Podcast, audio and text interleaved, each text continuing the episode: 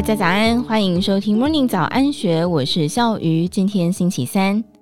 居住正义的大旗下，蓝绿白总统参选人难得有志一同，让盖社会住宅成为最大的政见公约数。但是总统一任仅有四年，和新建一栋社宅时间相当，如何永续稳定推动，比喊什么口号都重要。十月十一号，多个民间团体组成的社会住宅推动联盟（以下简称为住盟）在拜访过蓝绿白三党的总统参选人之后，召开记者会，喊出口号：要选总统就盖社宅。根据住盟九月下旬拜访参选人的结果，民进党赖清德加码提出八年新增直接新建社宅十三万户，国民党侯友谊没有提具体的目标户数，但是抛出重量更要重质的概念。而有大规模兴办社宅经验的前台北市长、民众党主席柯文哲，则是提出社宅要达到住宅总户数的百分之五。他说：“有什么理由台湾连百分之一都不到呢？”事实上，柯文哲所点出的百分之五目标，只是学界认定社宅应该占住宅总户数的低标。虽然各国算法不一，但是日本、韩国大致上超过百分之五。经济合作暨发展组织 （OECD） 国家平均大约百分之七，英国接近两成，荷兰超过三成。但是这个低标对社宅起步比较晚的台湾，却已经是难以突破的瓶颈。二零一六年蔡英文政府上任之后，喊出八年二十万户的目标，其中仅有十二万户是直接新建，其余八万户是包租代管。如今任期倒数，根据内政部统计，截至今年九月底。全台湾社宅在名义上的达成数接近九万户，但是其中有超过六万户属于绝标待开工和新建中的进行式，目前实际可望入住的完成式只有二点八万户。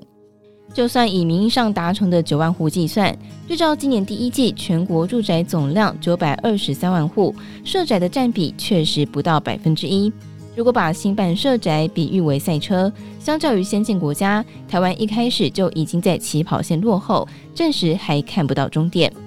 对于进度的落后原因，台湾大学建筑与城乡所副教授黄丽玲观察，几年前即使政府带头喊话新建社宅，国有土地所有单位也不见得愿意释出土地，毕竟在台湾土地是珍贵的资源。面对未来超高龄化社会，社宅将会是社福安全网的重要机制。但是目前看来，社会共识可能还不够。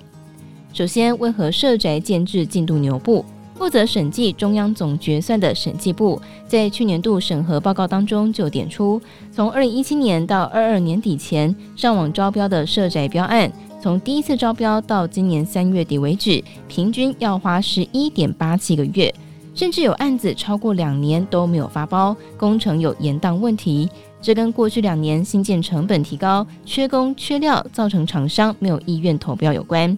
民间团体也有类似的观察，认为近年来台湾住宅市场过热，反而连带影响了社宅兴办。住盟研究员廖廷辉直言，某部分是政府咎由自取。他指出，从国内的住宅开工宅数来看，一六年单年仅约六点九万，到了二二年单年已经达到十四点六万户，六年间数量翻倍。但是国内营造量能有限，导致厂商宁愿优先承接民间建案，也不愿意承接政府的社宅建案。对此，内政部国土管理署署长吴新修受访也坦言，过去两年确实存在社宅流标问题，但是从去年下半年起，状况就已经有所改善。今年至今二十多案当中，只有三案流标。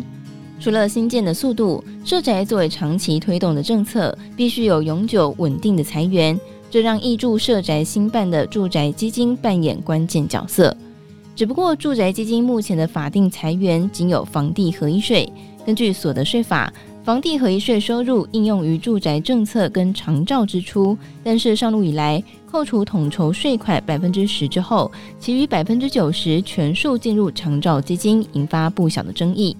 国民党立委赖士葆就曾经质疑，房地合一税全都分给长照，社宅挂零，没有照顾到年轻人。民进党立委郭国文也指出，长照需要经费，但是用于住宅基金更加符合名目，否则很难说服民众为什么把所有的房地合一税都投入长照。直到今年四月份，财政部等部会修正办法，才明定从明年开始，房地合一税余额至少百分之十要挹注住宅基金。